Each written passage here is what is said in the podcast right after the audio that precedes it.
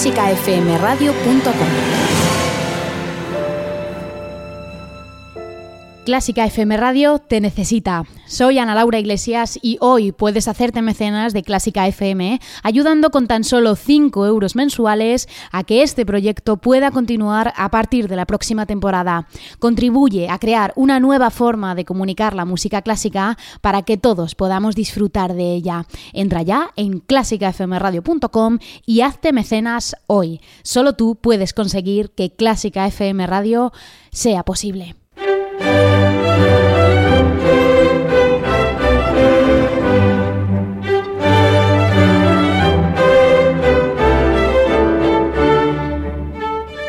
Historia de una música con Ana Laura Iglesias.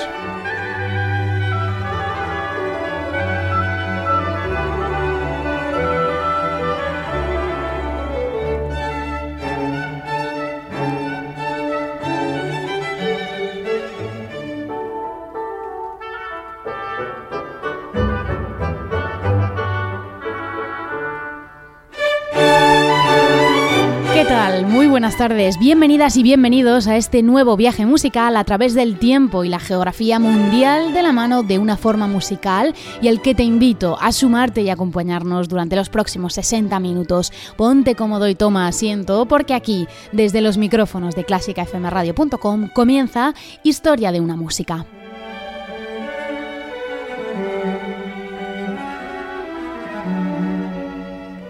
Dirige y te acompaña en este viaje Ana Laura Iglesias. Sabes que le hemos encantado tus comentarios en facebook.com barra clásica FM Radio o en nuestra cuenta de Twitter en arroba clásica FM Radio. Hoy nos espera un viaje apasionado, un viaje a través de una forma encapsulada que al igual que el podcast que da forma a esta marca, cuenta con grandes historias en pequeño formato.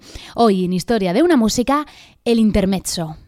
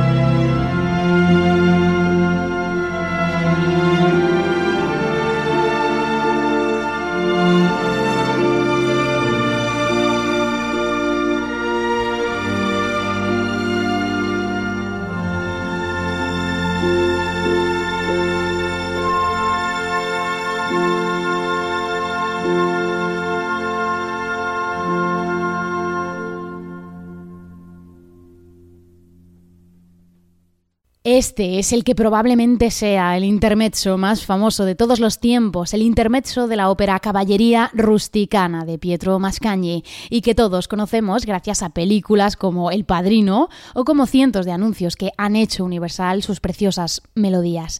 Y antes de empezar el viaje, ¿qué es un intermezzo? Casi por definición adivinamos que se trata de un intermedio, es una composición que originariamente nació para separar los actos o partes de una De hecho, en el siglo XVIII constituía una obra escénica en sí misma. Sin embargo, el intermezzo alcanzó otro significado y comenzó a aplicarse a obras instrumentales de pequeño formato que podían o no separar o preludiar partes de una ópera. Y en el viaje que empezamos ya en Historia de una música vamos a explorar esta vía instrumental. Comenzamos con Brahms, con su opus 119, una joya que Johannes Brahms escribió para Clara Schumann y se la dedicó con las siguientes palabras. He cedido a la tentación de escribirte una obra que sé que te irá perfectamente. Está llena de disonancias. La pieza es excepcionalmente melancólica y debe tocarse como si cada nota fuese un retardando, como extrayendo toda la melancolía de cada disonancia.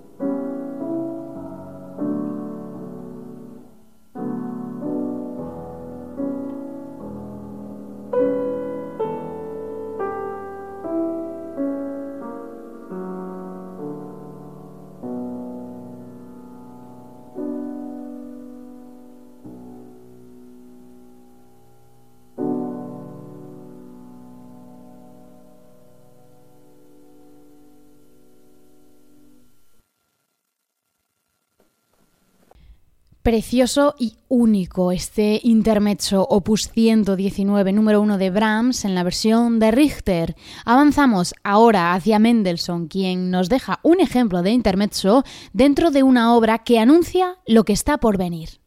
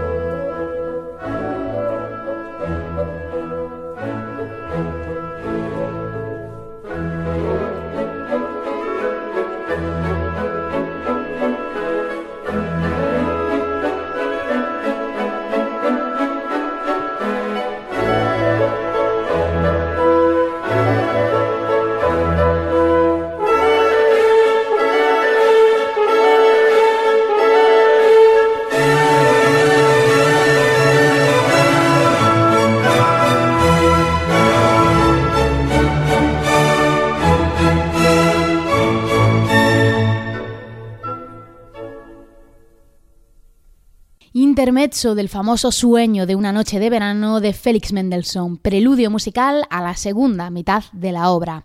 Y lo mismo ocurre con el siguiente ejemplo. Nos detenemos en la suite número 2 de la Glessienne de Bizet, donde el intermezzo no abre la suite, sino que ocupa la posición de movimiento número 2, de movimiento lento, que fue otro de los usos de esta multifacética forma del intermezzo.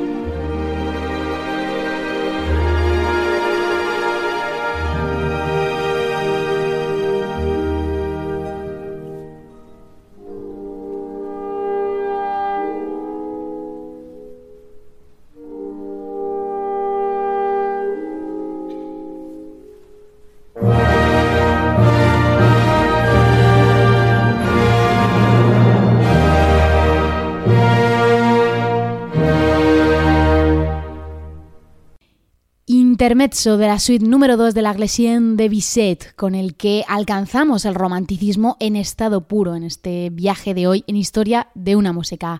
Hacemos un alto en el camino y seguimos. No te vayas. Campus Musical Valle de Tena. Del 26 de agosto al 2 de septiembre en el Puello de Jaca, Huesca dirigido a estudiantes de enseñanzas elementales y profesionales de música, de violín, viola, violonchelo y clarinete. Disfruta de una semana apasionante, repleta de música y diversión, en el corazón del Pirineo aragonés. Campus Musical Valle de Tena. Para más información, consulta nuestra web www.cmvalledetena.com.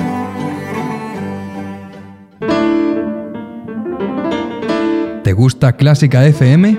A tus clientes también. Descubre cómo llegar a ellos en clásicafmradio.es barra publicidad.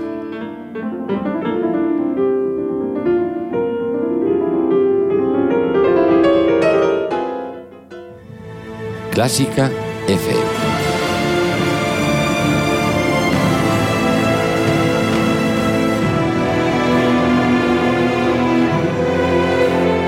Seguimos en historia de una música, viajando hoy con el intermezzo a través del tiempo y llegamos ahora a Noruega. Hemos escuchado hasta ahora intermezzos para piano y para orquesta y vamos ahora con la cuerda.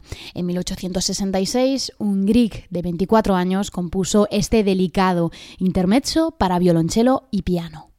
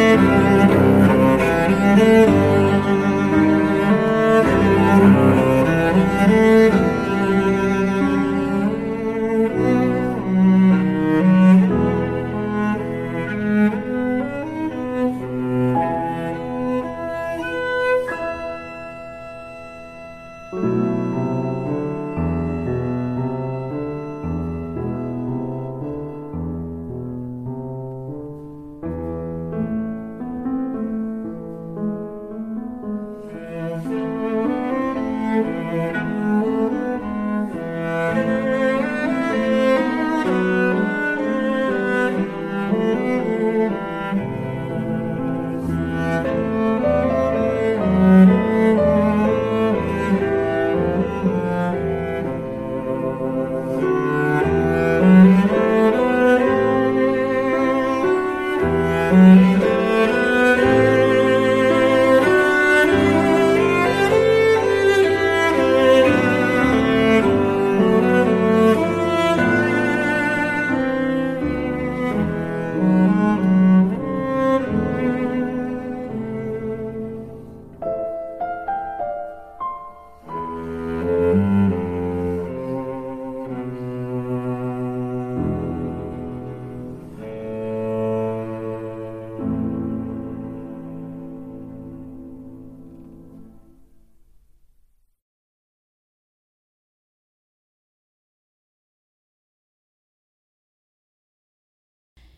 Intermezzo en la menor para violonchelo y piano de Edvard Grieg en la versión de los solistas de Trondheim. Y cambiamos de latitud, nos vamos a Hungría, pero seguimos con las cuerdas de la mano de Zoltán Kodael. Elige el compositor húngaro la forma de intermezzo para plasmar el folclore gitano que empezaba entonces a recolectar allá por 1905 y escribe en ese año un curioso intermezzo para trío de cuerdas.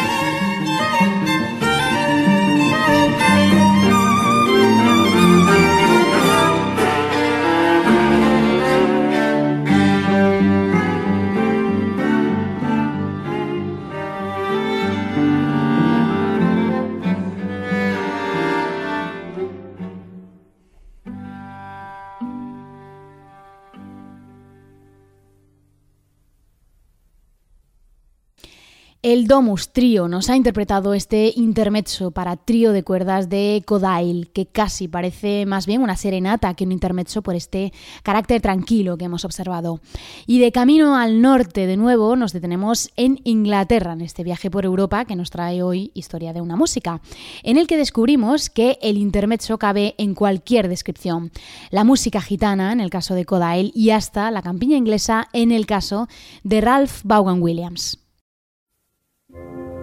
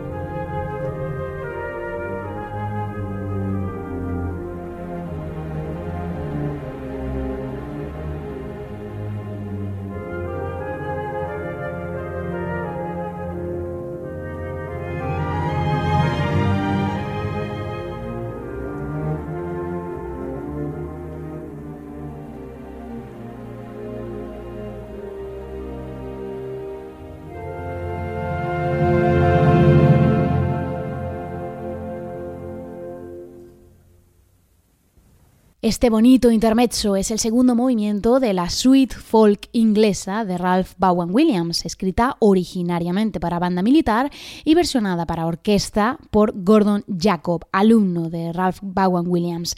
La escuchábamos en versión de London Symphony Orchestra con Sir Adrian Bolt. Y seguimos caminando hacia el norte del norte con el intermezzo. Nos detenemos en una de las primeras obras de Jean Sibelius que se ha mantenido en los escenarios hasta la fecha, la Suite Carelia.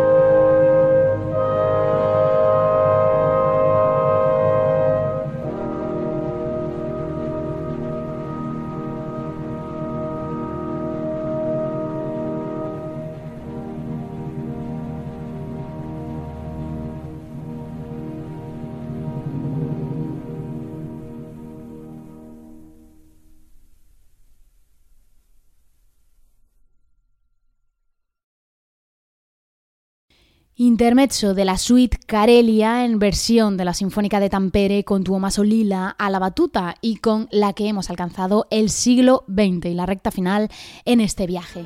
Clásica FM. Algo que no te esperas. Se va terminando este viaje en historia de una música de hoy a través del intermezzo y aún no hemos escuchado ningún intermezzo de ópera como tal. No queríamos concluir el viaje sin quedarnos al menos con uno. Es una difícil elección, pero nos quedamos, ¿cómo no?, con Puccini.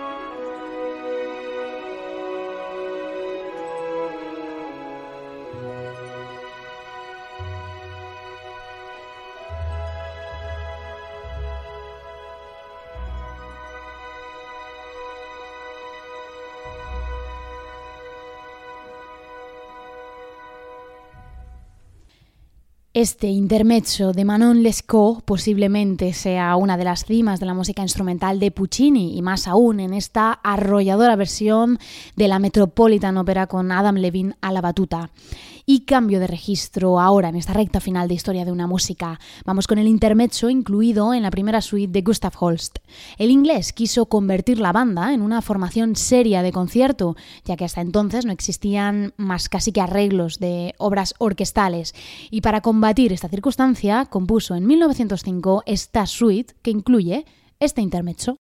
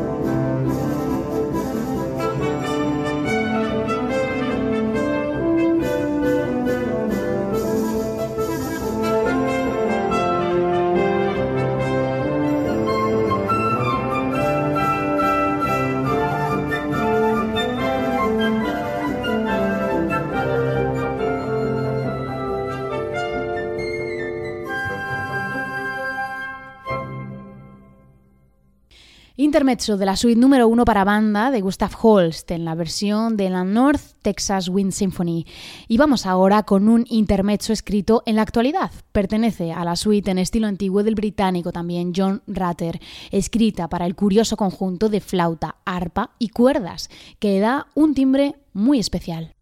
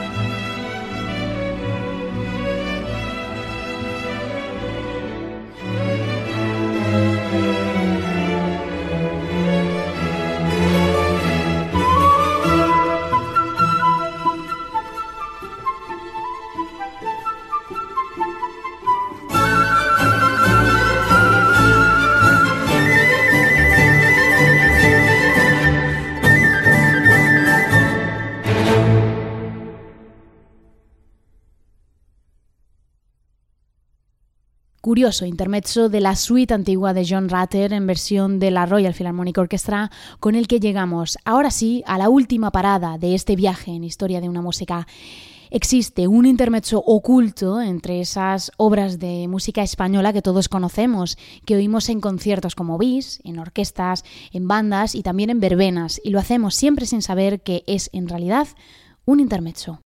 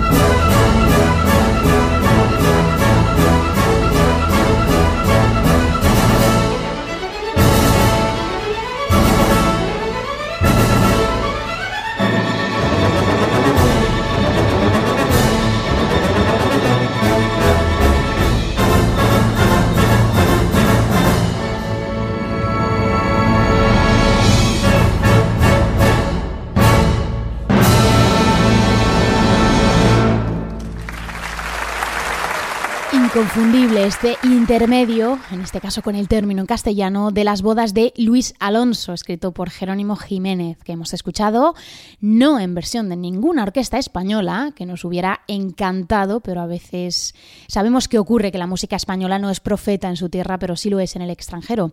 Lo hemos escuchado, estas bodas de Luis Alonso, en versión de la Tons Kundler Orchestra con Juan Jomena a la batuta. Y llegamos así al final de este viaje en historia de una música. Te esperamos en facebook.com barra clásica FM Radio o en arroba Radio en Twitter. Gracias por estar al otro lado en este viaje en Clásica FM. Un saludo de Ana Laura Iglesias y hasta la próxima.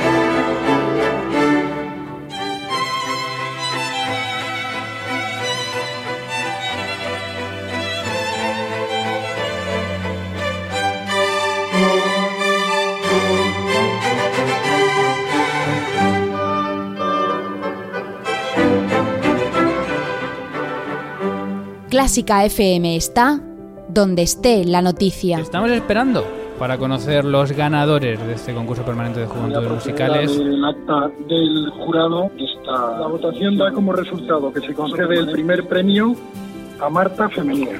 Y la flautista Marta Femenía ganadora de esta edición del concurso. Enhorabuena, Marta. Muchísimas gracias. Oye, ¿qué tal? ¿Cómo te sientes después de haber ganado este premio? Pues bien, muy contenta. La verdad es que ha sido unos días de intensas emociones. Donde esté la emoción. Asimismo, la votación da como resultado que se concede el primer premio a Guillem Serrano. Pues Guillem Serrano, primer premio en esta 87 edición de Con ganadores estamos con Guillem Serrano. Guillem, buenas tardes. Hola, ¿qué tal? Enhorabuena. Muchas gracias.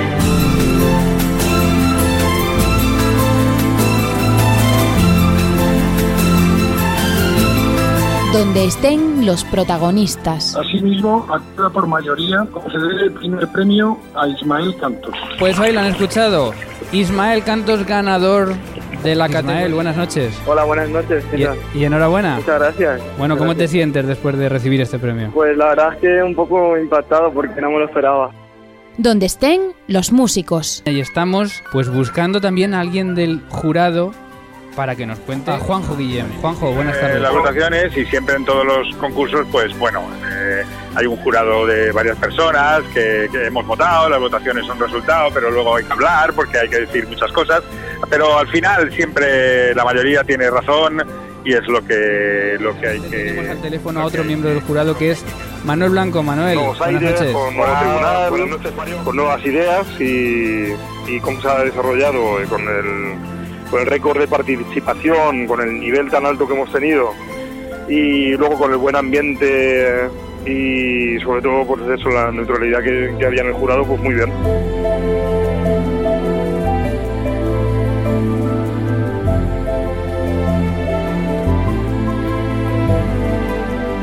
Sido un ático muy especial. Recordamos que ha sido un ático en directo, retransmitiendo quiénes han sido los ganadores del concurso permanente de juventudes musicales de España. Clásica FM. Donde esté la música.